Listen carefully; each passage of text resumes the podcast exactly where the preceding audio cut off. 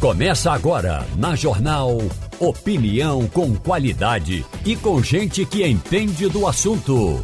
Com Igor Maciel, Eliane Cantanhede, Romualdo de Souza e os jornalistas do Jornal do Comércio, deixando você bem informado. Passando a Limpo. E começou o Passando a Limpo. Muito bom dia a você, muito bom dia a todos que nos acompanham agora. Bom início de semana. Bom dia, Romualdo de Souza. Pois não, muito bom dia para você, bom dia também ao nosso ouvinte. Olha, por aqui ainda está o calor dos infernos. Como diria Dante, realmente esse calor é para tirar o juízo de qualquer ser humano equilibrado. ô, ô, Romualdo, tá quantos graus por aí? Porque o ruim de Brasília é a secura, quando fica tudo seco. Você fica. É, é a, a, não é só a temperatura, né? É a umidade. Mas como é que está a temperatura aí? Eu gosto muito de uma música do Alceu Valença que diz: Eu só acredito em vento que a sanha é cabeleira. Rapaz, aqui não tem vento que assanha absolutamente nada. Então, não tem vento. A umidade relativa do ar chegou a 11% ontem à tarde, às 2 horas e 45 minutos, e a temperatura 37,4 graus Celsius. É muita coisa, é muito calor. Em compensação, eu liguei para minha sogra para dar uma boa tarde. Ela falou assim: Romo, estou aqui tremendo de frio, faz 4 graus negativos ali na fronteira da Argentina. Ou seja, é, dá uma vontade danada de dar uma migrada para a Argentina por esses dias. Rapaz, vamos embora. se você chegar por lá, você você manda, você liga, você liga de lá pra gente para participar de lá e você acaba, aproveita e conta como é que vai estar tá a campanha eleitoral lá que está bem quente. Mas deixa eu dar bom dia aqui a Terezinha Nunes também, que está conosco na bancada. Bom dia, Igor. Bom dia, Romualdo. Bom dia, Ivanildo. Bom dia aos ouvintes. Estamos Ivanildo, aqui. Ivanildo Sampaio. Bom dia, Igor. Bom dia, companheiros da bancada. Bom dia, ouvintes da Rádio Jornal. Ivanildo está aqui no estúdio hoje. Sempre que está aqui é, é, é, bom, eu gosto. É, é, que eu tenho uma reunião aí com o pessoal do comitê, Comitê de Conteúdo do Sistema, e a gente vai é, se reunir depois que acabar o programa. E a gente sempre faz essa reunião à distância, né? Mas como tinha que vir pro, tinha o programa no rádio, se eu fosse fazer à distância, é, não ia, não ia casar, não iam casar as duas coisas. Então Aproveita, eu preferi vir para então. cá, fazer a reunião aqui e participar presencialmente do programa de rádio. Deixa eu é, começar aqui é, comentando com vocês um assunto que foi repercutiu muito de sexta-feira para cá, que foi um acidente que aconteceu num parque de diversões aqui, em, aqui no Recife. Chamou bastante atenção. É, tem uma pessoa em estado grave no hospital. Um, um, ela se desprendeu do brinquedo, a cadeira, o local, o, o, o, suporte em que ela estava se desprendeu e ela teve uma queda terrível, uma coisa horrível. E a gente fica pensando é, sempre em como é que está a fiscalização dos órgãos, porque o, o problema está lá no parque, mas você tem fiscalização dos órgãos públicos que precisam acompanhar isso, né? E eu acho que isso é, é algo que precisa ser cobrado. Eu escutei algumas declarações de gente diretamente ligada ao, ao parque de diversões, né? Uhum. Evidentemente que o advogado vai defender o parque. Mas, segundo ele, aqueles equipamentos são, são vistoriados diariamente. E começam a sacudir, é, a, a jogar um para o outro possível culpa pelo rompimento da, da, da, do ferro que pendeia a cadeira, enfim. Já, já chegaram a uma conclusão que pode ter sido erro, erro é, técnico do fabricante. Quer dizer, você provar isso é uma coisa muito difícil. Hum. Enfim, eu acho que a coisa mais segura de, de aquela roda gigante é você não subir nelas. Rapaz, é, é uma coisa realmente, Terezinha, tem uma coisa, é, quando você fala de, de matéria, quem já fez rapel aqui, ou quem já eh, alguma vez fez rapel, sabe que tem aqueles equipamentos que você utiliza e tem uns equipamentos que são aquelas argolas que você utiliza, que são de ferro. Elas têm vida útil. Você não pode simplesmente usar. Você não, você não olha para ela e diz, ah, ela tá boa, então pode continuar usando por anos e anos e anos e anos e anos para sempre. Não. Não é assim. Elas têm vida útil. Porque elas têm. Aquele material ele aguenta um determinado peso durante um determinado tempo. E aí é, é, normalmente se calcula isso. Então, quem já fez rapel, observou, quem já viu alguém fazendo rapel, observa aquelas argolas que eles colocam lá, que eles utilizam. Aquelas argolas, elas têm um tempo de vida. Depois de um tempo, mesmo que elas estejam perfeitas, você tem que trocar. Então, não é, talvez não seja só a vistoria. Tem que fazer a manutenção e trocar o, o, os materiais também, muitas vezes, isso, né? É, a gente tem agência para tudo, né? Então, é preciso ter um órgão que cuide disso. Não é possível é, permitir que... E para mim já, já é o segundo acidente lá no Mirabilândia. Ali é o segundo né? acidente. Então, é, como é que você coloca para a população um equipamento que não, não está como ficou, ficou praticamente certo, porque eu não acredito nessas desculpas, não. Né? Como não, não estava sendo vistoriado, não estava sendo mantido, não tinha um órgão público lá participando e vendo todo o equipamento. Então, para mim, a, a, decisão do PROCON de, de interditar, claro, tinha que ser, tinha que ser interditado, não era possível. Agora é preciso que o governo responda de outra forma para saber se esse parque ainda pode ser aberto para a população. Porque ou ele passa por uma vistoria completa, técnica, especializada, ou para mim devia ser fechado. Não é possível continuar com um parque que já vai no segundo acidente, um acidente como esse, que foi realmente impactante, horrível, e deixar ele voltar a funcionar só porque a, a, a direção disse que está funcionando bem, que está tudo bem. Não é possível. Não é possível. Inclusive, depois não foi nem fechado, né? Aconteceu o acidente, tiraram a, a pessoa, Sim. a vítima de lá e depois reabriram o parque. Reabriram, foi preciso interditar. É, precisou ir lá para interditar para poder parar, porque isso tem que ter uma fiscalização muito intensa para poder resolver isso. Ô Romualdo, como é que é feito, eh, como é que é feita fiscalização é, de, de parque? Tem um órgão, é, é, é feito municipal, né? O órgão é municipal? É, a Terezinha Nunes está falando de uma agência. Aqui em Brasília não tem o um município. Então hum. tem a figura do governo é, do Distrito Federal que faz o papel de governador e de prefeito ao mesmo tempo. E simultaneamente tem aí uma administração regional onde for a cidade satélite, o nome antigo que se usava por aqui.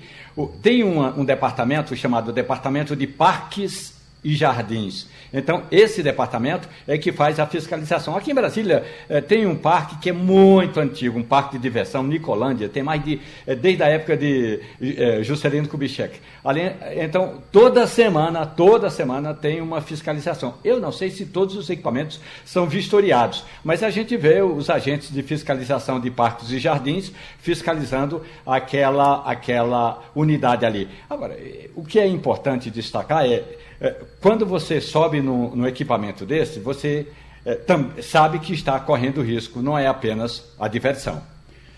É, você tem ali o, o, risco de qualquer forma. Eu, eu, pelo menos, não tenho coragem, não. Vocês. vocês mas, mas o risco você corre sempre. Quando você está faz Até um voo, andando na rua, pega um avião para ir daqui para o Rio de Janeiro, você está correndo risco. Agora, agora acontece você, um você não, não vai. parque de diversões, não é? Você vai para ele não cair, né? Você não, você não sobe no avião para pensando na possibilidade dele cair. Você sobe um piloto, ele, ele dizia, não cair. Eu conheci um piloto, um amigo meu, né, ele dizia o seguinte: olha, avião não foi feito para cair. Se caiu tem algum problema, mas é verdade. É, hum. Avião não foi feito para cair.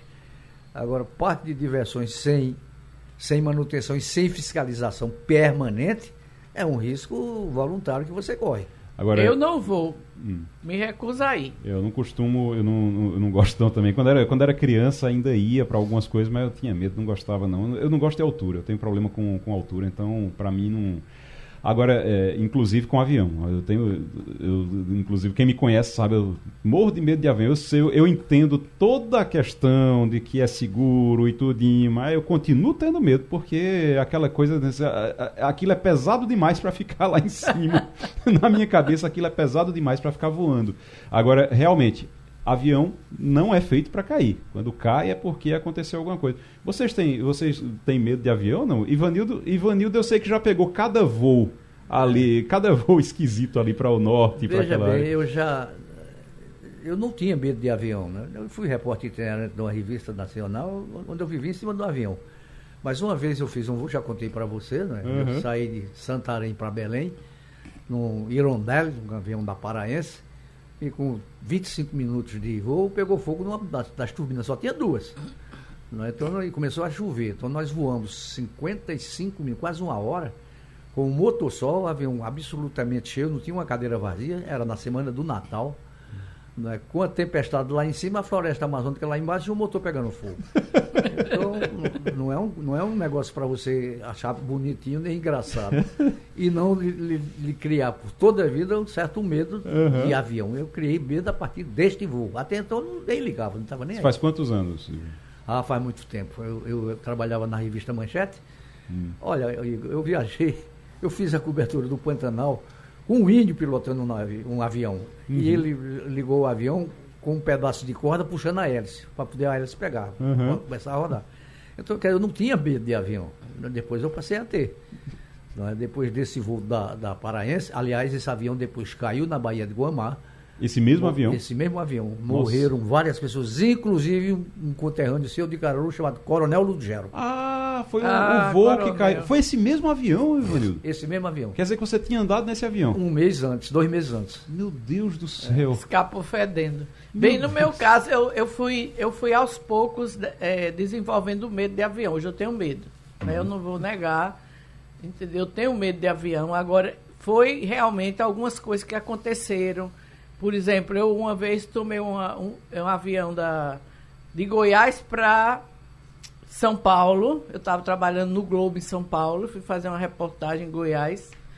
E no meio do caminho, o avião, eu não sei o que aconteceu, porque não, eles nunca explicam para a gente. Mas a impressão que a gente tinha, que estava no avião, era que tinham desligado as turbinas. Entendeu? Hum. O avião veio planando, perdendo altura, perdendo altura. E a gente torcendo para chegar no aeroporto.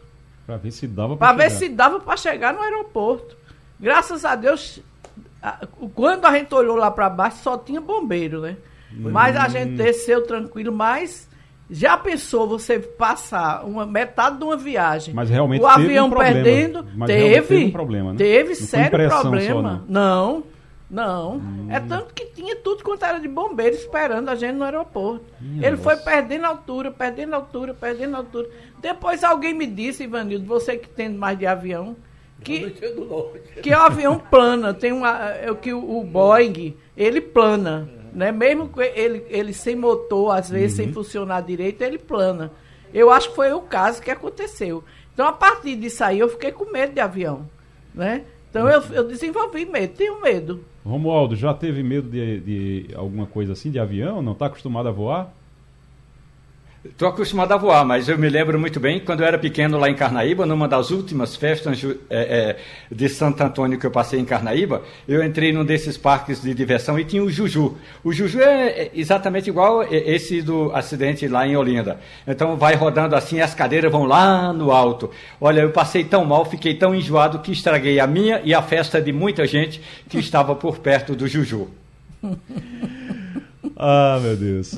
A gente está já na linha agora com o deputado federal Fernando Marangoni, que é do União Brasil de São Paulo. É, deputado, muito bom dia. Bom dia, Igor. Bom dia a todos os ouvintes da Rádio Jornal aí de Recife. É um prazer falar com você. O deputado está, é, vai participar aqui no Recife do Fórum Norte e Nordeste da Indústria da Construção e a ideia é discutir políticas públicas e inovação para a região Nordeste, do Norte também. Vai ser o evento acontece de 28 a 29 de setembro. E me chamou a atenção porque, deputado, o senhor é, é presidente da Frente Parlamentar de Habitação, Saneamento e Regularização Fundiária. E é, eu fiquei interessado em aproveitar essa oportunidade para a gente discutir exatamente a questão da habitação no Brasil, que a gente tem um déficit muito grande aqui no, no país. Aqui em Pernambuco, por exemplo, a gente tem um grande problema é, que é associado a, essa, a, esse, a esse, a esse déficit habitacional, que são uns prédios que a gente tem aqui, os prédios caixão, que de vez em quando desaba um. E as pessoas, mesmo esses prédios estando interditados, as pessoas invadem e ficam lá porque não tem outro lugar para morar. Então, como é que a frente parlamentar, como é que o senhor pretende, vai contribuir para o fórum e como é que a frente parlamentar tem trabalhado em relação a isso? Bom, primeiro queria agradecer muito, em nome do presidente do Fórum Nacional, Marcos Holanda, em nome dele cumprimentar toda a diretoria pelo convite. Né? O Fórum vem fazendo a diferença é, na discussão dessas políticas públicas aí pelo Norte e Nordeste. Bom, como presidente dessas frentes e como relator do Minha Casa Minha Vida, nesse, nesse, nesse caso em específico, nós trouxemos pela primeira vez para a legislação do Minha Casa Minha Vida a possibilidade da requalificação, do retrofit desses prédios subutilizados e condenados do ponto de vista estrutural. Então, hoje o governo federal tem uma ferramenta para repassar recurso específico para requalificação desses prédios eh, subutilizados, desses prédios condenados, para que seja refeita a estrutura, para que ele seja requalificado. Então, é, hoje há uma ferramenta na legislação brasileira para que o governo federal possa atuar nesse sentido. As frentes parlamentares elas têm um objetivo que é mudar uma cultura legislativa sobre determinado tema em que ela atua. Né? Então, na questão do saneamento, a gente visa é, atualização do marco regulatório do saneamento, na questão da habitação, são vários temas que a gente tem tratado, inclusive o tema que tem a ver, tem correlação com, com esse problema aí no Pernambuco que você está trazendo, que são a tratativa dos vícios construtivos, uma alteração que a gente está propondo no Código Civil, hum. é, e, e, o próprio retrofit desses prédios subutilizados que já está aí no, no novo Minha Casa Minha Vida. Então, uhum. a gente vai discutir isso, além de as diversas políticas públicas de habitação, nesse fórum maravilhoso que vai acontecer.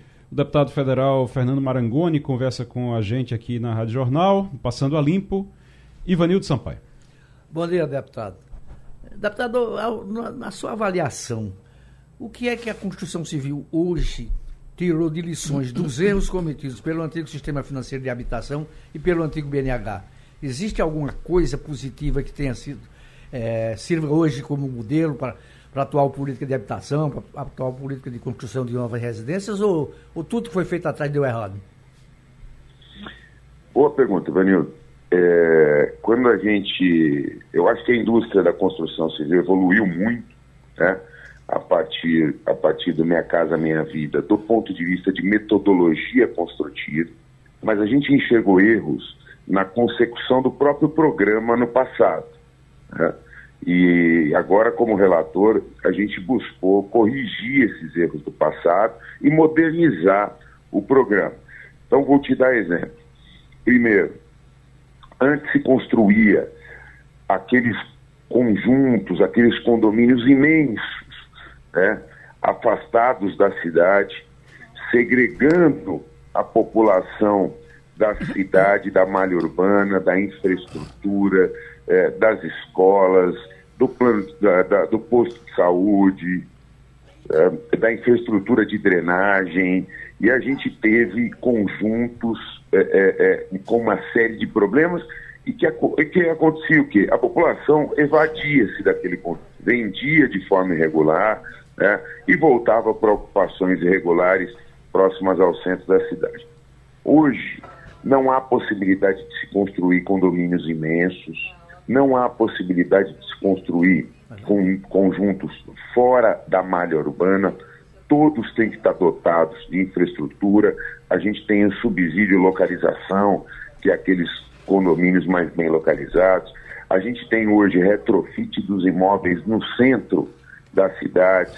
Eu, é, Recife está tá construindo um programa Neste caso, acredito que parceria público-privada para requalificação de prédios do centro, enfim. Então, nós buscamos corrigir esses erros do passado para que a gente trouxesse mais dignidade para a população. Vivendo, é, é, é, nós temos raios fixados é, onde o conjunto está ou vai ser instalado, de, temos que ter um raio determinado creche, temos que ter um raio determinado é, centro de referência social, temos que ter um raio determinado, é, um posto de saúde, a unidade básica de saúde, enfim, tudo, tudo isso para que a gente traga uma, uma dignidade, uma sustentabilidade para aqueles condomínios. Né? Então, acho que acredito que a gente evoluiu muito nessa nova versão e, e naturalmente também a indústria da construção civil ao longo desses anos. Deputado federal Fernando Marangoni, presidente da Frente Parlamentar de Habitação, Saneamento e Regularização Fundiária. A gente está falando de habitação aqui. Essa semana acontece um fórum, é o Fórum Norte e Nordeste da Indústria da Construção, no dia 28, dia 28 e 29 de setembro, aqui no Recife. Terezinha Nunes. Deputado, bom dia. É, o grande problema do Nordeste hoje para a, a construção de habitações é, é, o saneamento. Não é? Por exemplo, Pernambuco só tem 30% uhum. de saneamento é, no estado. Só 30% da população conta com saneamento básico. O que é que se pretende fazer objetivamente na, na frente nessa questão de saneamento? Porque mesmo você resolvendo, como está ficando claro para a gente, pelo menos é o que está no papel, novas habitações vão ter que contar com saneamento básico. Né? Então você não, hoje não pode mais construir sem o saneamento básico, mas o restante da população não conta com saneamento básico. Pelo menos a grande maioria. O que se pode fazer? O que é que vocês pensam em fazer para que a gente consiga resolver essa situação que não é só problema habitacional, como é problema de saúde pública? Perfeito. Ó, a gente tem duas frentes para atuar aí. Né? A primeira delas é a, é a, atualização do marco regulatório do saneamento básico, é, que apesar de ser uma lei que evoluiu muito na questão do saneamento, ainda a gente tem alguns pontos da lei que não conseguiram ser implementados, os processos de regionalização e etc., para atingir as metas de universalização fixadas até 2030. Esse é um ponto que tem que ser tratado, que é uma questão isolada do saneamento. Quando a gente fala do saneamento integrado à habitação, né, hoje, também na nova lei do Minha Casa Minha Vida, o governo federal deverá ou poderá financiar, além da produção habitacional, toda a infraestrutura não incidente ao conjunto. Ou seja, é, além do custeio da construção da habitação, é, nas áreas em que não há infraestrutura não incidente, leia-se água, esgoto, drenagem, né, pavimentação, o Ministério, da, o Ministério das Cidades deverá é, é, financiar essa infraestrutura não incidente. Essa, essa proposta que já está, que já foi aprovada e sancionada pelo presidente da República, que está na nova lei do Minha Casa Minha Vida, é uma proposta, inclusive, que a gente construiu junto com o Fórum Norte e Nordeste aí da indústria da construção civil, entendendo justamente essa desigualdade que a gente tinha na maior parte do Norte e Nordeste. Então hoje a gente tem uma linha em que o governo federal, através do Ministério das Cidades, na construção habitacional, deve financiar essa infraestrutura não incidente para que seja construído o conjunto. Né? E, obviamente, é, priorizando a construção de conjuntos nas áreas em que se há a dotação de infraestrutura. O deputado, uh, o senhor é, foi, o senhor é, é presidente da frente parlamentar e eu estou vendo também a questão do, do relatório. O senhor foi relator, né, da, da do Minha Casa Minha Vida? Isso. Pronto. É, Só pra... Exatamente todas essas alterações aí que, certo. que a gente está falando foram alterações frutos do nosso uhum. relatório aí à e frente do Minha Casa Minha Vida. Eu sei que o senhor, o senhor viajou bastante, conheceu várias realidades para poder formar, para poder montar esse relatório e sei que o senhor conhece bem dessa. Qual foi, a, o, qual foi o local que mais lhe chamou a atenção no Brasil nessas, nessa sua pesquisa? Qual foi o local que mais lhe chamou a atenção, onde existe a maior necessidade realmente de, de, de intervenção? Seria Nordeste, seria o Norte ou algum outro estado? Ou alguma outra região? Eu, eu não, é, vamos lá. A maior necessidade de intervenção, a gente tem é, um déficit de mais de 6 milhões de moradias no Brasil. Né? Uhum. Né? E dentro desses 6 milhões de moradias, obviamente, os números mais robustos, é, é, os números mais robustos acabam sendo Sudeste, é, São Paulo, São Paulo especialmente, por conta da quantidade da população, mas proporcionalmente é, é, chamou-nos atenção é, na, é, o norte e nordeste, né? Uhum. E o norte e nordeste não só não só pela questão da habitação em si, é, mas também pela questão da implantação da infraestrutura. Então, o norte e nordeste acaba capturando menos recursos do, do fundo de garantia, menos recurso para a produção de moradia, o que faz aumentar o déficit na região, justamente por conta da ausência de infraestrutura, de saneamento e etc. É, então, o Norte e Nordeste, por isso que a gente trouxe essa alteração ao programa Minha Casa Minha Vida, justamente para corrigir essa desigualdade, que a maior parte dos recursos ia para o Sudeste, em razão do Sudeste já ter mais infraestrutura implantada e menos para o Nordeste, o que fez Norte e Nordeste ter aí o seu déficit proporcional aumentado, é, e isso nos chamou muita atenção, porque aonde você tem infraestrutura implantada, você tem recurso de financiamento habitacional, que não seja ainda o recurso diretamente público, mas o recurso do fundo de garantia, por exemplo, é, que trata também boa parte do déficit habitacional no Brasil. Eu pergunto isso porque eu sei que o senhor é de São Paulo, mas é, o senhor conheceu é, todas essas regiões aqui no Brasil e conheceu bem esse, esse déficit de perto. Eu me lembrei agora, o senhor está dizendo dessa necessidade do Norte e do Nordeste, e eu lembrei agora de uma declaração recente do governador Romeu Zema, é, aquela briga dele por conta da reforma tributária, ele dizendo não, porque no Sudeste também tem pobre, no Sudeste a gente também, a gente também precisa. Então o senhor está dizendo, ó, tem, mas a situação no Nordeste e no Norte é pior, né? Proporcionalmente. É, eu, acho uma, eu acho uma declaração muito infeliz do governador, né? porque é, nós temos, eu, eu não gosto nem de utilizar essa palavra, nós temos pessoas em situação de vulnerabilidade, né? É, é, em todo o Brasil. Né? Só que cada região tem a sua característica de desenvolvimento. Né? Então, tem regiões que precisam de investimentos mais em um sentido, tem regiões que precisam mais é, de investimento em outro sentido, e o governo tem que buscar curar essas desigualdades e tratar essas desigualdades na, na, na legislação. Né? Então, e, na, e, na, e na, na consecução das políticas públicas.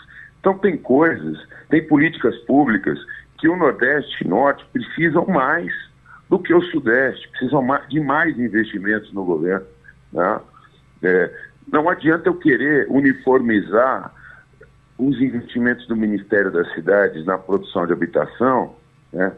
que eu vou continuar cometendo um erro que é o excesso de investimentos no Sudeste por conta da implantação da infraestrutura e continuar deixando Norte e Nordeste com investimentos aquém da necessidade.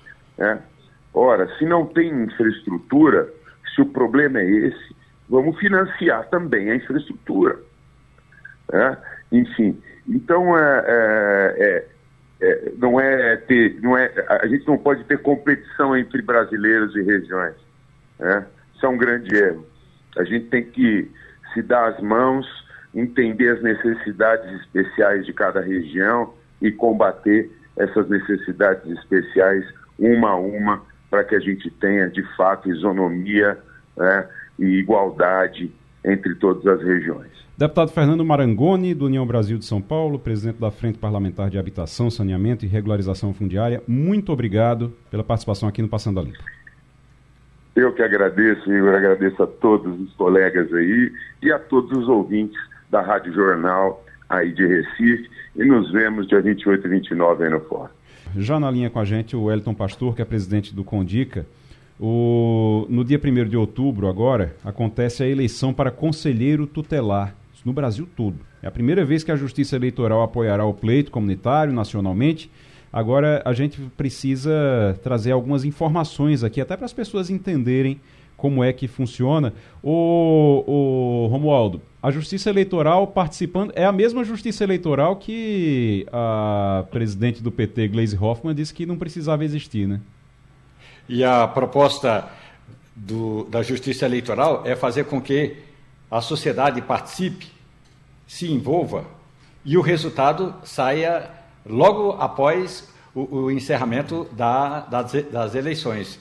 É, por exemplo, eu moro aqui numa região que o Conselho Tutelar funciona bem pertinho daqui. Então, é, a gente sabe do papel do Conselho Tutelar e também dos Conselhos de Defesa da Criança e do Adolescente. Então, a Justiça Eleitoral está, assim, colocando toda a sua estrutura em função dessa eleição do Conselho Tutelar. Eu estou vendo aqui 2.503 urnas eletrônicas é, que vão ser utilizadas aqui em Pernambuco, aqui em Pernambuco, as urnas eletrônicas para 32 municípios, porque apenas os municípios com pelo menos 30 mil eleitores é que podem contar com essas urnas eletrônicas.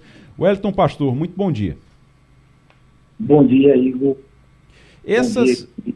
Oi, muito bom, muito bom dia. Seja muito bem-vindo aqui ao Passando a Limpo. Essas eleições, essas urnas, elas vão ser colocadas no Conselho Tutelar? As pessoas vão para vão, vão onde para poder votar? Isso. As urnas em diversas escolas municipais e estaduais aqui da cidade do Recife. Hum. Então, nas escolas municipais e estaduais do Recife. São 32 escolas, 32. É, são quantos locais aqui de, do Recife, por exemplo? Aqui em Recife a gente vai ter 139 escolas certo. habilitadas e preparadas para a eleição. 139? Isso. 139 escolas. Agora, diga pra gente, qual é a função do conselheiro tutelar? O conselheiro tutelar tem uma função extremamente importante principalmente quando a gente para os dados de violação de direitos humanos de crianças e adolescentes no nosso país. Então, sempre que a gente olha aquelas situações de violência, como criança fora da escola, trabalho infantil, abuso exploração sexual, é através do conselho tutelar que a gente pode denunciar, pode chegar às autoridades para que possa tirar essa criança dessas situações de violação. O Elton Pastor, conversando com a gente, é presidente do Condica, aqui no Recife, conversa com a gente sobre a eleição para conselheiro tutelar que acontece eh, no próximo dia 1 de outubro. Romualdo de Souza. É um detalhe importante, o Elton Pastor, muito bom dia, parabéns pelo trabalho é que em algumas regiões do Brasil, não em todas, mas em algumas regiões do Brasil, o Conselho Tutelar é, tem o plantão 24 horas, coisa que nem sempre a Delegacia da Criança e do Adolescente é, funciona com esse plantão. Então, como é que o cidadão, em, é, percebendo uma situação de violação de direito de criança, de criança e do adolescente, como é que é, a pessoa faz? Vai à porta do Conselho Tutelar, bate a porta ou manda uma mensagem e faz a denúncia? E os municípios precisam ter o plantão para que eles possam estar acionando, principalmente nos finais de semana, à noite, casos de violações. Então, geralmente, aqui em Recife, por exemplo, como é um município grande e bem populoso, a gente tem oito conselhos tutelares divididos aqui nas seis RPAs. Então, ele tem estar, busca sempre estar próximo da residência, da cidade, para que as pessoas realmente possam denunciar. É, Wellington, a gente está com um pouquinho de dificuldade para entender, está cortando um pouquinho a ligação, mas é um problema de telefonia. Só para entender, são oito conselhos? Isso, aqui em Recife a gente tem oito conselhos tutelares. Certo. Terezinha Nunes. Wellington, a grande dificuldade que, que existe nessas, nessas eleições dos conselhos tutelares é a adesão da população. A população brasileira é acostumada a votar obrigatório né, nos pleitos de, dos quais a gente participa. E no conselho tutelar não é obrigatório, vai quem quer. Então, às vezes, o, o, os próprios candidatos é que tem que levar as pessoas ou estimular as pessoas a votar. Como é que está o comparecimento da população a essas eleições? Hoje a gente sabe que um conselheiro tutelar numa comunidade é muito respeitado. Inclusive, eh, politicamente eu sei que eu já fui deputada, não é que geralmente a partir desses conselhos surgem eh, lideranças políticas na cidade. Então, como é que vocês conseguem estimular a população a ir votar e escolher os melhores? Verdade, Terezinha. Esse é um dos grandes desafios fazer com que as pessoas realmente possam ir votar e possam escolher aquelas pessoas que elas consideram que estão mais preparadas para essa função do Conselho Tutelar. Na última eleição, a gente teve 5% de pessoas presentes para realmente votarem. Essa eleição agora a gente está esperando uma estimativa de 100 mil pessoas para votar, mas isso ainda é um número muito pequeno quando a gente vai olhar o número de eleitores que a gente tem aqui na cidade do Recife. Por ser uma eleição facultativa, né, as pessoas não são obrigadas a votarem, então as pessoas não conhecem também que podem votar para escolher o conselheiro tutelar ou a conselheira. As pessoas não conhecem o processo e muitas vezes não conhecem nem mesmo o conselho tutelar. Então, o nosso grande desafio enquanto Conselho de Defesa, né, da promoção e defesa dos direitos da criança e adolescente, é fazer com que as pessoas conheçam os equipamentos, possam acionar e possam participar também do processo de escolha daquelas pessoas que vão trabalhar ali durante quatro anos na garantia dos direitos das crianças e adolescentes da nossa cidade. Ô, Wellington, uh, quem é conselheiro tutelar? Ganha um salário? Como é que funciona isso? Bem assim, essas pessoas elas ficam na condição de servidor público municipal Sim. e todo o seu salário é pago através da prefeitura. O município assume essa responsabilidade. Qual é o valor desses salários? Hoje, aqui em Recife, 5.600. 5.600, aqui no Recife. Isso. E, mas eles trabalham, uh, quem for eleito tem que trabalhar de segunda a sexta, tem que dar expediente. Isso, Isso. regime CLT, uhum. oito horas né, de, de, tem o seu plantão, trabalha durante a semana toda, responde com todos os requisitos de um trabalho CLT. Ivanildo Sampaio. Ué, me diga uma coisa, qual é o quociente eleitoral para eleger um conselheiro desse? Como se escolhe os pré-candidatos? Como é que eu posso me candidatar amanhã pelo meu bairro? Como é que é isso aí? É, qual é o critério também, assim, precisa ter alguma formação, é. precisa fazer algum, algum curso? É, é, cada município termina construindo o seu perfil e os seus candidatos. Aqui no Recife, o processo ele começou lá atrás, começou em abril. A etapa para você se candidatar a um conselheiro são cinco, inicia-se com a inscrição, aí você precisa morar no município, você precisa ter mais de 21 anos, idoneidade moral, apresentar uma declaração de que você realmente trabalha com projetos ou ações, ou já desenvolveu projetos voltados para criança e adolescente. Depois você participa de um processo de teste psicológico, a gente também teve o exame, né, a prova de conhecimento, para que as pessoas se submetessem a uma prova.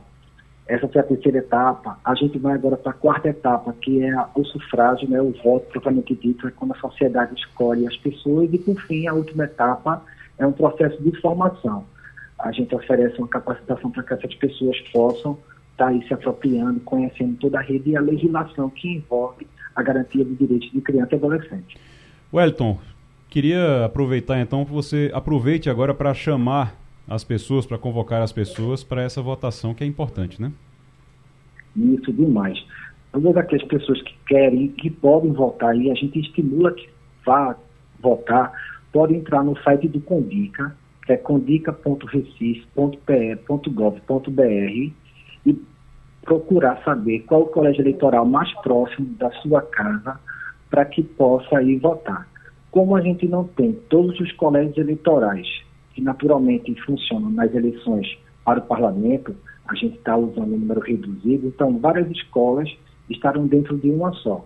Então, por exemplo, eu voto na Faculdade Universo ali Biribeira, mas todos os eleitores da Faculdade Universo estarão acomodados no colégio estadual por trás da Faculdade Universo, por exemplo. Hum. Então, não adianta eu ir para a faculdade universo. Eu preciso entrar realmente no site, verificar qual é o colégio onde eu estou, aonde a minha sessão e a minha zona foi acomodada para que eu vá no local correto. Muito bem. Então, vocês tiveram em torno de, na última eleição, em torno de 80 mil pessoas participando. A ideia é, participar, é ter 100 mil pessoas agora, né? Isso. Muito bem. E a eleição acontece no dia 1 das 9 até as 17 horas. Wellington Pastor, presidente do Condica, do Recife, muito obrigado pela participação, conversando com a gente aqui sobre o, a eleição do Conselho Tutelar, que acontece no, dia, no próximo dia 1 de outubro. Eliane Cantanhede, muito bom dia. Muito bom dia para você, Igor, vocês, colegas, e vocês, nossos ouvintes. Você já está. Como é que está o seu protetor labial? Como é que está o seu. Eu pergunto, sabe por quê? Porque o Romualdo me disse no início do programa, nos disse aqui no início do programa, que está 11% de umidade. 11, eu não consigo imaginar um lugar com 11% de umidade, em Bras... É, que é o que está em Brasília agora, você ficar, você não consegue sair na rua direito. Você tem que ficar em casa com um umidificador ligado o tempo todo. Não, e você imagina, né? 35 em alguns lugares, 36 graus de calor e 11% de umidade. Então tá todo mundo aqui é, passando maus bocados. Agora, o curioso é que ontem eu tentei comprar picolé uhum. de frutas, picolé de maracujá, limão, enfim, uhum. é, uva, e não tinha mais aqui no meu bairro, porque todo mundo saiu comprando picolé e sorvete de fruta. Acabou, só tinha picolé de, de chocolate. Então, é filtro é. solar, muito filtro solar né? Todo mundo se metendo em toda a água que aparece, piscina, é, piscina de ondas, lago, está muito, muito quente aqui. Você mora em, em, em, Brasília há quantos anos, Eliane? Desde que eu era criança. Eu vim para uhum. cá com 9 para 10 anos, portanto, então... eu cresci aqui, estou acostumada com a secura. Agora, se eu passo creme, vamos dizer assim, na, na perna, passo hum. creme na perna, é, 5 da tarde. No dia seguinte, de manhã, já estou toda ressecada. Tem que passar creme de novo. É muito seco. E o que, tá, o, o, que você está passando agora? Você já passou alguma vez em algum período da, aí em Brasília? É, é, a mesmo, é o mesmo tipo de creme. Aliás, o meu creme, eu não vou fazer é, é, propaganda não, mas... do, da marca, mas o meu creme é do Nordeste. Toda vez que eu vou ao Nordeste, eu compro o meu creme aí, que eu gosto muito dele. Mas é, eu uso é, o mesmo, só que agora eu estou tendo que usar duas, três vezes por dia uhum. o creme, porque é muito, muito, muito seco e muito, muito, muito quente. Ô, ô, ô Eliane, a forma como eu perguntei pareceu que eu estava perguntando sobre o creme. Eu estou perguntando sobre a sua experiência em Brasília. Em algum, alguma vez você já passou por isso aí, é, é, com a umidade do jeito que está agora, com esse calorão também, né? Olha, eu acho que dessa vez está pior. Porque é pior, né? uma coisa é a seca com tempinho mais frio, uhum. ou um calor numa época mais úmida. E agora está juntando as duas coisas, né? Hum. Seca com calor, olha, é danado, danado. É, essa coisa do creme, foi, você fez bem em perguntar, né? Uhum. Você tinha que melhorar o creme. Mas é três vezes por dia, porque senão fica. Tô, a boca tem que botar protetor labial. Uhum. É, é, assim, o cabelo fica seco, é incrível. É, eu tenho um, um, um, amigo que mora em Brasília, além de Romualdo, eu tenho um amigo que mora em Brasília que ele reclama todo, todo dia, ele tem reclamado todo dia, dizendo que é o protetor labial o dia todo, tem que ser o dia todo de protetor labial, porque senão ninguém aguenta aqui. Ô, ô Eliane, agora quem tá o clima esquentou também, e está bem pesado, inclusive, para para as Forças Armadas, no caso para a Marinha, né? A Marinha tem é. que se explicar agora por conta do, do, do general, do, do almirante. Foi.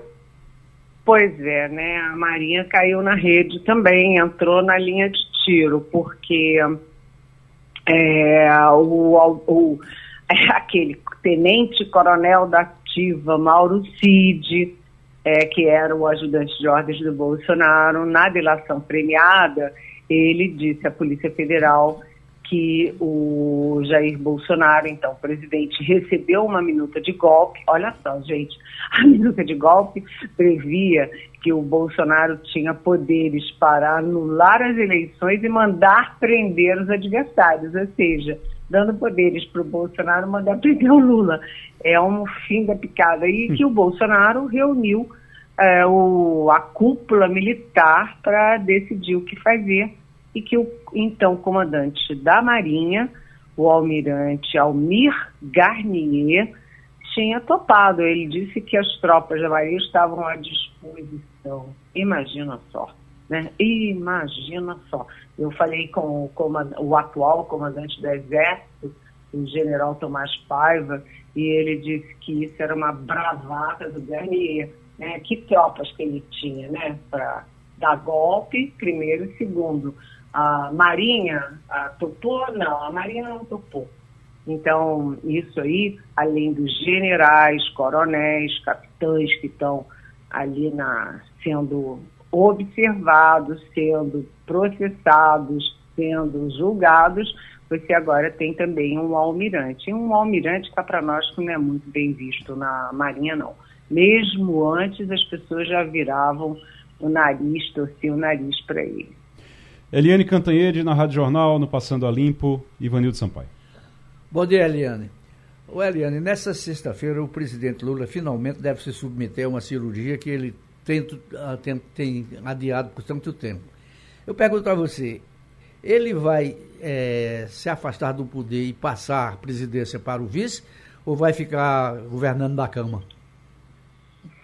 Não, ele se opera aqui, uh, Ivanildo, em Brasília. Ele se opera em Brasília, o médico dele de São Paulo vem para acompanhar e depois ele vai fazer aí, uh, vai se recuperar no Palácio da Alvorada. E ele não passa o cargo para o vice. É claro que na hora da cirurgia, da anestesia, sim, mas isso é meio natural e o Lula não vai passar o cargo. O, o vice-presidente e ministro da Indústria, do Comércio e tal, que é o Geraldo Alckmin, vai ficar ocupando algumas funções, como, por exemplo, as viagens. O Lula já cancelou todas as viagens dessa semana para poder descansar um pouco, para chegar tranquilo, descansado na cirurgia de sexta-feira, e depois ele vai se recuperar na alvorada. E aí tem aquela história, né, gente, aqui entre nós, baixinho, tá todo mundo, a ministrada toda com medo da Janja, porque a primeira dama é que vai ficar com o poder de abrir a porta, fechar a porta, participar da reunião, decidir que horas acaba a reunião, quem que, quem que fala mais, quem que fala menos, ou seja, a, todo mundo está morrendo de medo do controle que a Janja vai assumir agora com o Lula em casa. Mas o fato é que o Lula vai ter que descansar não só essa semana, mas depois também. Ele não pode se recuperar de uma cirurgia recebendo um monte de gente, tendo um monte de problema, tudo ao mesmo tempo. Então vem aí um período em que o Lula vai ficar um pouquinho mais é, recolhido e o Alckmin vai assumir algumas funções, apesar de não assumir oficialmente o cargo. Eliane Cantanhede, na Rádio Jornal. Terezinha Nunes.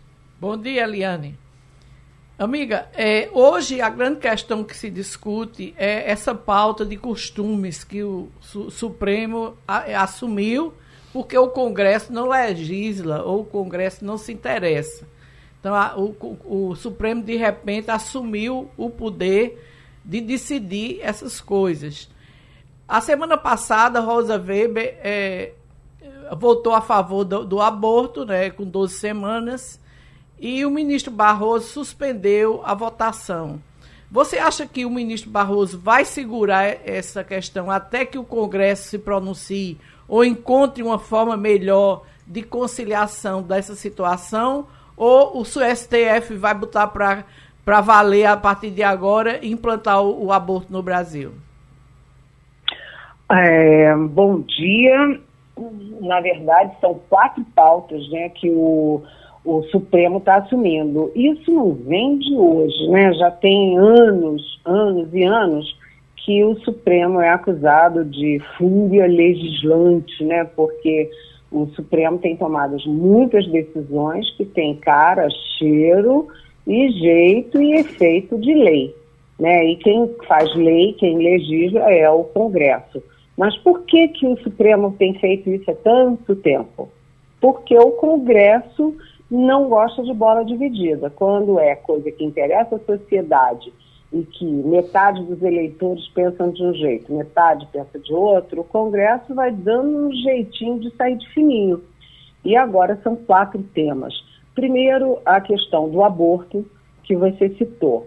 Né? O, a questão do aborto começa com um voto de 126 páginas da ministra Rosa Weber, que está saindo essa semana não só da presidência, mas do próprio Supremo, porque completa 75 anos. Ela fez questão de deixar o voto dela por escrito.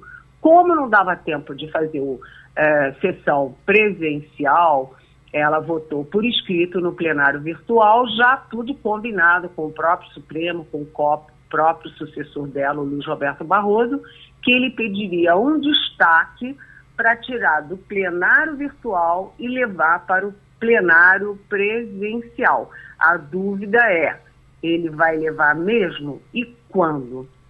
Essa discussão da descriminalização do aborto até a 12 segunda uh, semana de gestação é uma questão muito antiga no Brasil. E como o Congresso empurra para lá, empurra para cá e não decide, o Supremo está decidindo. E aí uh, você tem também as outras três questões você tem a questão do porte é, de pequenas quantidades de maconha. O presidente do, do Senado, Rodrigo Pacheco, já bateu o pé, já reclamou que isso é uma questão legislativa e não do judiciário, mas já tem ali a votação em vento e popa. Tem a questão do marco temporal das terras indígenas, que tem uma comissão no Senado que está tentando é, também se contrapor. Vamos ver como é que essa comissão anda, depois de aprovado no, no Supremo que o marco não, marco temporal de 1988 não vale. E tem uma outra coisa que é mais complicada ainda, porque em 2011 o Supremo liberou o casamento homoafetivo entre homem e homem, mulher e mulher, e agora a Comissão de Previdência, Assistência Social e Família da Câmara está querendo votar nesta quarta-feira uma proposta de lei acabando com o casamento homoafetivo. É, o relator é um pastor, o pastor Eurico do PL, o PL do, do Bolsonaro, e ele jogou fora todos os oito projetos que eram a favor, ratificavam o casamento homoafetivo, e está julgando apenas um, um, único, que era acabando com uma, um avanço da sociedade que vem desde 2011. Então está muito complicada a relação de judiciário e legislativo. Eliane Cantanhede, Romualdo de Souza. É, por aqui, Eliane, bom dia. A expectativa é Barroso assume quinta-feira a presidência do Supremo Tribunal Federal, Luiz Roberto Barroso com música de Maria Bethânia e na mesma churumela de nós de Brasília, com esse calor infernal. O que esperar de Barroso, Eliane Cantanhede? O que esperar de Luiz Roberto Barroso na presidência do Supremo Tribunal Federal? Qual é a sua expectativa? Oi, é, olha, é aquela história, né? É, o, é, a gente só vê direito quem são as pessoas quando elas têm poder. Mas uh, quando você olha o perfil dos ministros do Supremo, você tem a cultura uh, da carreira de cada um. Por exemplo, o Alexandre de Moraes, que foi secretário de Segurança Pública, é, a gente brinca que ele é, enquanto ministro do Supremo, muito policial, né? Ele tem uma postura muito policial. Pega, prende e tal, é muito duro. Aí você tem o ministro Luiz Fux, que vem da, da magistratura, era juiz, tem uma, uma linguagem mais rebuscada e tal. E você tem os procuradores, como Gilmar Mendes, é, que era da Procuradoria, e que é mais, assim, vamos dizer, é, é, formaliza mais, é, faz uma, uma, uma coisa mais de investigação e tal. E você tem os é, advogados. E aí entra o Barroso. O Barroso tem, fez a carreira dele toda como advogado, então se a gente acompanha os discursos no Supremo, o Barroso fala bem, ele fala mais solto, ele não tem aquela, aquela coisa muito hermética dos ministros, não, ele fala mais solto. O Barroso, ele, que aliás acaba de ficar viúvo, tem poucos meses, e ele era muito ligado na mulher dele, anda numa fase ruim pessoal, mas o Barroso é um homem muito esclarecido, é um homem de vanguarda e a expectativa é de que ele seja um ministro de, é, no Supremo, um presidente do Supremo liberal, bastante liberal, inclusive na questão dos costumes. No caso do aborto até 12 semanas é um pouco mais complicado, porque o Barroso é bastante católico, então há dúvidas sobre como ele vai conduzir isso. Eliane, o Ivanildo tem, tem mais uma pergunta para você. O Eliane, é, a deputada Gleisi Hoffmann, que não pode viver sem arranjar uma arenga, está brigando agora com a, a, Justiça Eleitoral. O que é que se pode esperar dessa, dessa panega? Ivanildo, posso dizer uma coisa? É, aqui uma brincadeira com vocês e com os nossos ouvintes. Quando eu vi a Gleice Hoffmann é, atacando a justiça eleitoral, defendendo acabar com a justiça eleitoral, eu disse, ela está tão próxima do bolsonarismo que ela vai atacar as urnas eletrônicas e dizer que as urnas eletrônicas têm fraude, só falta isso. Porque a, o PT se uniu ao PL no Congresso para fazer aquela, aquela anistia geral das dívidas dos partidos com a Justiça Eleitoral, por não cumprirem as leis das cotas para negros e para mulheres. Né? Então, a Gleice já vinha nessa toada e agora defendeu o fim da justiça eleitoral, dizendo que só tem aqui no Brasil. Bem, a Gleice né, foi a, a Venezuela e fez loas à ditadura do Nicolás Maduro. Então, qualquer coisa pode ser pode ser vinda. Agora, uma brincadeira de um ministro para mim que eu achei muito boa, que é o seguinte: ah, se a Gleice ataca até o Fernando Haddad, que é o principal ministro do governo, tudo é possível, né? Então, a, a esquerda do PT está aí se isolando do próprio governo, eu acho. Eliane Cantanhede, obrigado e até sexta-feira. Boa semana para você. Até sexta-feira, boa semana e menos calorão. Menos calor. Diz que o calor é só até amanhã, né? Será que, que passa realmente? Quarta-feira vai estar um clima, um clima tranquilo de novo? É, eu estou indo a São Paulo por um compromisso particular no sábado, e aí eu estava vendo o clima em São Paulo. Ah, vai refrescar, tá bem, 35. Vem cá, 35, 34 em São Paulo é refrescar, socorro, hein? Eu estava vendo o pessoal no Rio de Janeiro comemorando semana passada, comemorando porque chegou em 33 graus. Ah, tá, o clima tá tranquilo agora, tá em 33 graus. Rapaz, 33 graus é um calor danado. É um calorão, é, né? É um calorão. Valeu, Eliane. Até sexta. Tchau, tchau. A gente estava falando aqui de medo de avião, quem tinha medo de avião, quem não tinha. Quem não tem medo de avião é a ministra que viajou para São Paulo para assistir um jogo no avião da FAB, foi, Romualdo? Pois é, a ministra da Igualdade Racial, Eniele Franco, ela requisitou um avião da Força Aérea Brasileira e, inclusive, fez postagem nas redes sociais em que ela comemora aquela viagem e diz que está indo ao Morumbi para se encontrar com dirigentes do futebol, inclusive o presidente da Confederação Brasileira de Futebol, para assinar um protocolo eh, de enfrentamento ao racismo no esporte em geral e no futebol em particular. Ela foi bastante criticada porque eh, essas atividades elas podem se dar tanto na hora do jogo no final da Copa Flamengo com o São Paulo, aliás, São Paulo com o Flamengo, que deu o tricolor do Morumbi Paulista como campeão, hum. mas que poderia ser numa outra ocasião. Então, alguém que pega um avião da Força Aérea Brasileira, vai a São Paulo, participa eh, da assinatura desse protocolo e volta para a cidade de Brasília usando um avião da Força Aérea Brasileira, essa ministra está sendo criticada tanto pela forma como ela fez os comentários dela nas redes sociais, como da importância é, desse ato que poderia ser realizado em qualquer ocasião, inclusive em uma de suas passagens pela sede da CBF no Rio de Janeiro.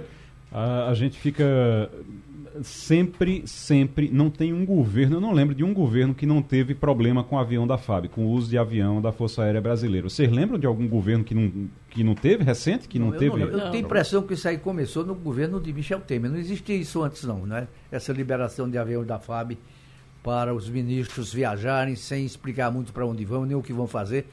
Não me lembro que havia, que havia isso antes do Michel Temer. Mas, mas acho eu... que foi Michel Temer quem criou isso. Não Ou tenho será certeza. que se descobriu a partir daí? Porque todo mundo viaja ninguém ninguém sabia. Como, era que, como é que era antes, hein, Romaldo? Como é que funcionava antes? É, todos os governos, Ivanildo. Por exemplo, no governo de Fernando Henrique Cardoso, teve um ministro que pegou um avião da Força Aérea Brasileira e foi passar um fim de semana em Fernando de Noronha. Então, o avião da Força Aérea Brasileira sempre existiu em função de atividades do ministro ou das autoridades. Por exemplo, o presidente da Câmara dos Deputados, o presidente do Supremo Tribunal Federal, o presidente do Senado Federal podem requisitar avião da Força Aérea Brasileira alegando segurança. Então, eles não vão embarcar ou não querem, não gostam de embarcar em voo de carreira, por uma questão de segurança deles. Então, fazem isso. Os ministros alegam a necessidade de uma viagem, uma viagem de negócios, ou uma viagem, um, um, uma atividade é, relativa, relativa a, a,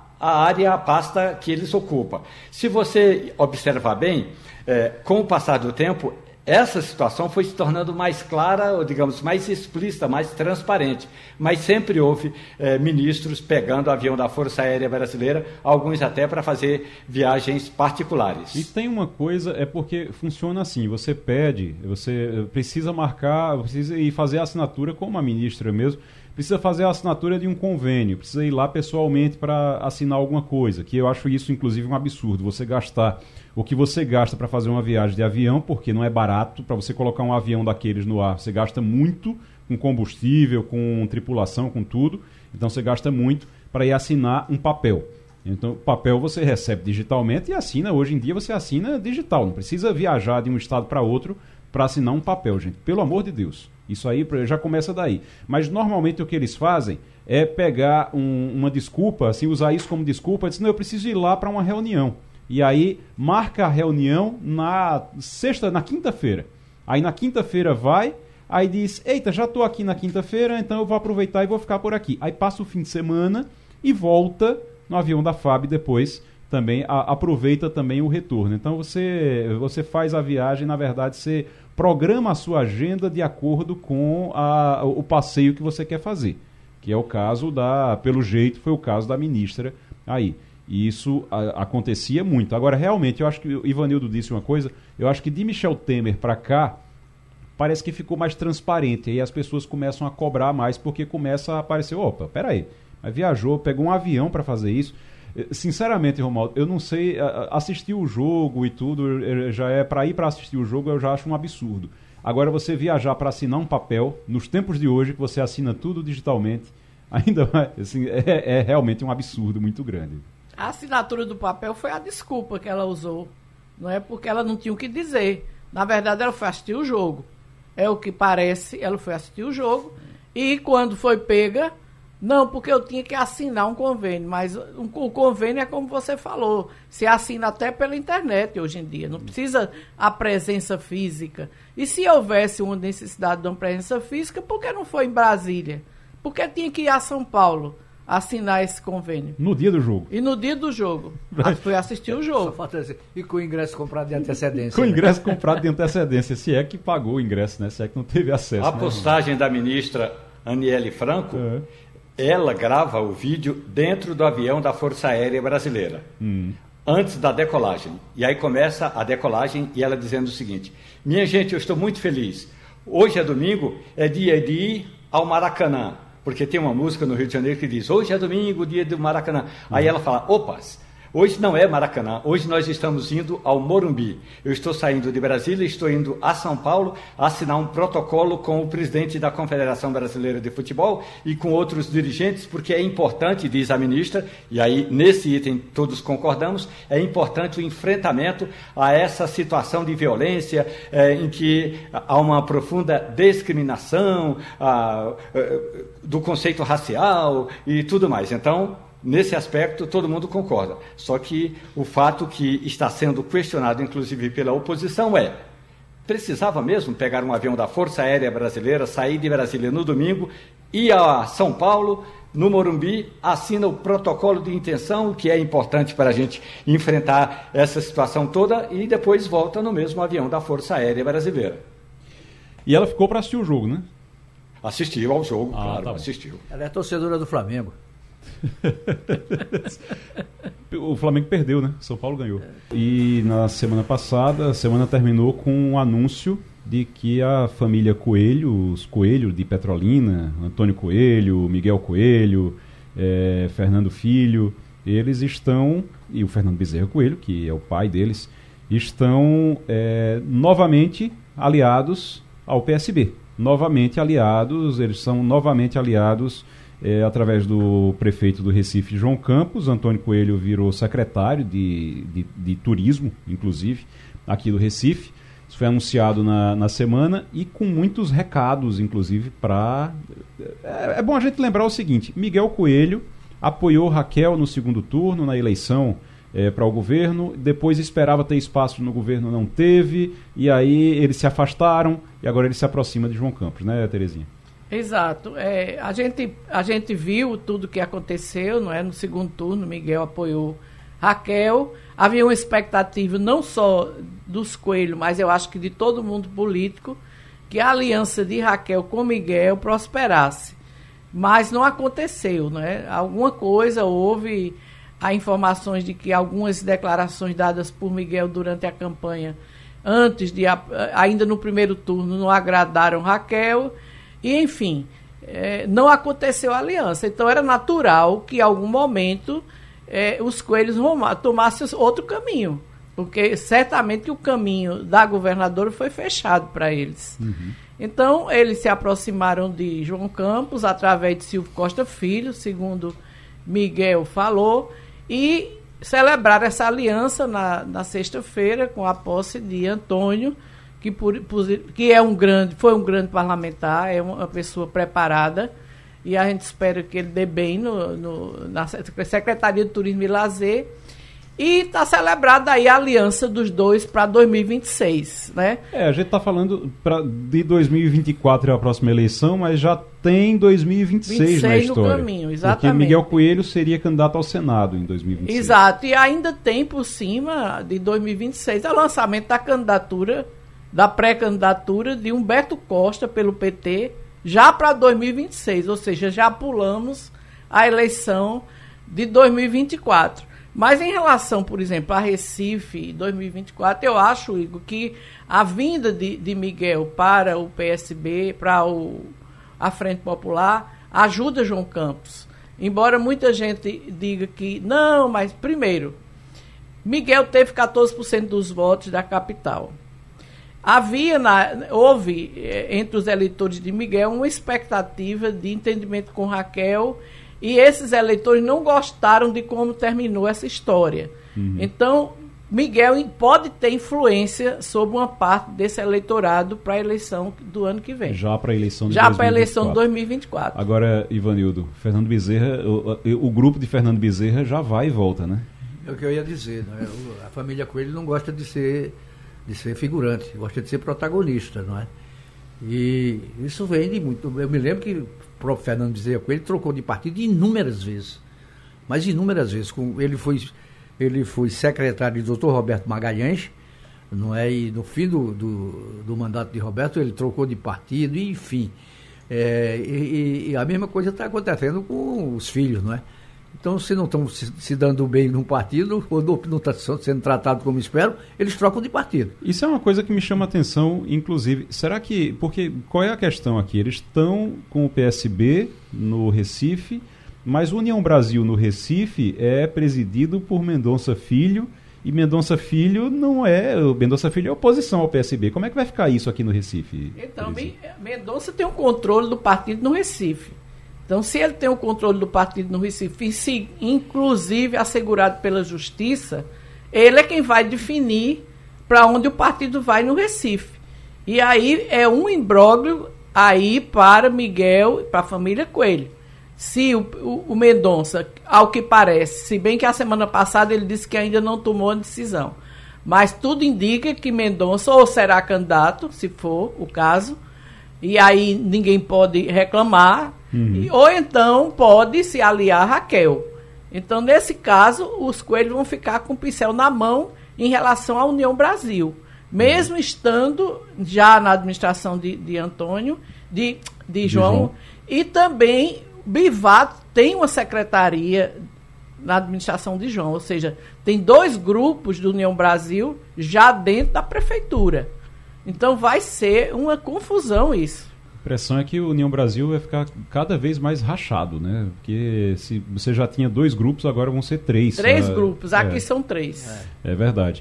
E só para finalizar, é, Fernando, Fernando Bezerra Coelho começou no PDS, depois virou PFL, PMDB, PPS, PSB e MDB agora. Está no MDB até hoje, né? Ainda ali ainda, esperando para ver o que, é que acontece. Ele continua do partido porque não tem mais mandato, né? Porque não tem mais mandato, senão já tinha, já tinha saído, já tinha trocado também. Romualdo de Souza, novidades sobre o, a CPMI. Parece que tem General Heleno, né? É, essa semana tem Braga Neto e General Heleno já confirmou que vai também para a CPMI. É, o General Heleno disse que vai dizer na CPMI o mesmo que ele disse na CPI, lá na Câmara Legislativa do Distrito Federal. Diz que vai contar que, quando passou as funções para o general Gonçalves Dias, ou G. Dias, ele esqueceu eh, o, o, que se passa no Gabinete de Segurança Institucional e quem organizou eh, tanto a posse do presidente Lula foi o GSI Aliás, é, é, quem organizou todo aquele período de transição foi o GSI até a posse. Depois da posse, ele, o general Heleno, se distanciou de todas essas atividades e que não sabe de absolutamente nada, que se distanciou dos grupos. Aliás, ele disse uma brincadeira, né? Ele falou assim: olha, era tanto grupo que eu nem sei quantos eram. E aí, como me pediram o telefone de volta, porque o telefone era é, do Palácio do Planalto, eu apaguei tudo, não sei de, de nada do que estava sendo organizado. Ele vai dizer que não teve nenhuma responsabilidade nos atos de 8 de, de 7 8 de janeiro, palavras do general eh, Augusto Heleno.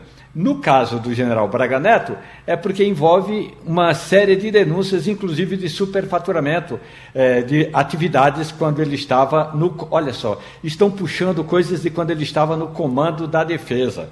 Então, eh, essa CPMI, que está para terminar agora por esses dias, ainda respira antes de concluir o relatório da senadora Elisiane Gama. E esse relatório vai dar em algum lugar? Porque até agora a gente viu muita, muito barulho e pouco conteúdo, né? Pouca é, realmente. Quem realmente trouxe conteúdo foi a Polícia Federal com a investigação, com o Mauro Cid, com tudo. Mas a CPMI parece que não deu em muita coisa, não.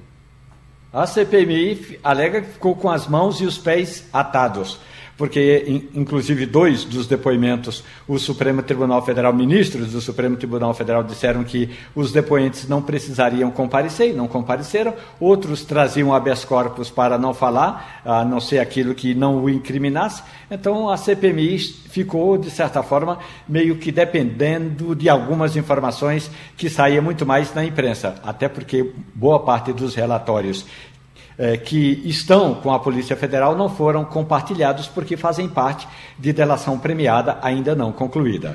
O general Heleno disse que não, depois que saiu não sabe de nada do que aconteceu por lá.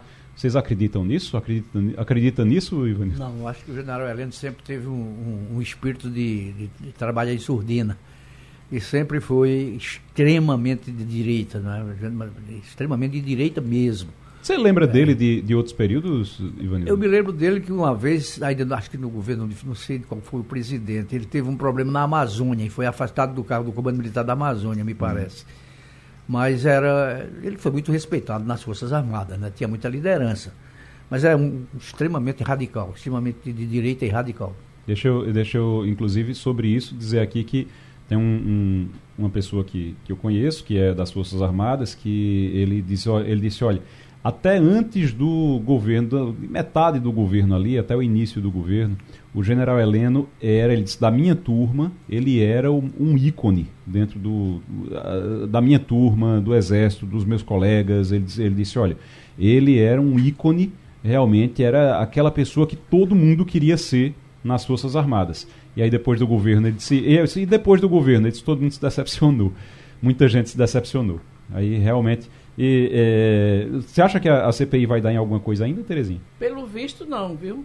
Eu acho que tem razão a, até a, a, relatora quando disse que não deixaram os depoentes falar. E acho que do jeito que vai, as CPIs vão cada vez mais se demoralizar. Porque vai, vão as pessoas, não podem falar, a justiça segura, que não fale. Então, para quê? Para que ficar ouvindo até é interessante no início, todo mundo assiste, mas depois ninguém quer mais saber. Hoje em dia ninguém quer mais acompanhar a CPMI. Acho que o grande problema é quando você é, vulgariza as coisas. Se você começa a fazer CPI para tudo. Antes CPI era uma coisa importante, realmente. Era algo importante que você só fazia quando era uma coisa muito séria. Tipo para caçar um presidente. Exato. É, é Mas... falou. O cara vai lá e diz assim, eu não vou falar. Não vou falar, pronto. Me recusa a dizer. Então, para que está sendo convocado? É. Para ficar calado, fica em casa. E é. acaba essa CPI. Exatamente. Não toma o tempo da gente e aí, nem é, gasta dinheiro público. Exatamente. E aí ficou essa história de CPI para tudo, CPI para tudo, CPI para tudo. E aí CPI para tudo não é CPI para nada, não serve para nada. Romualdo de Souza, Ivanildo Sampaio, Terezinha Nunes, muito obrigado. Até bom início de semana a todos. Um grande abraço e até amanhã. A Rádio Jornal apresentou opinião com qualidade e com gente que entende do assunto. Passando a limpo.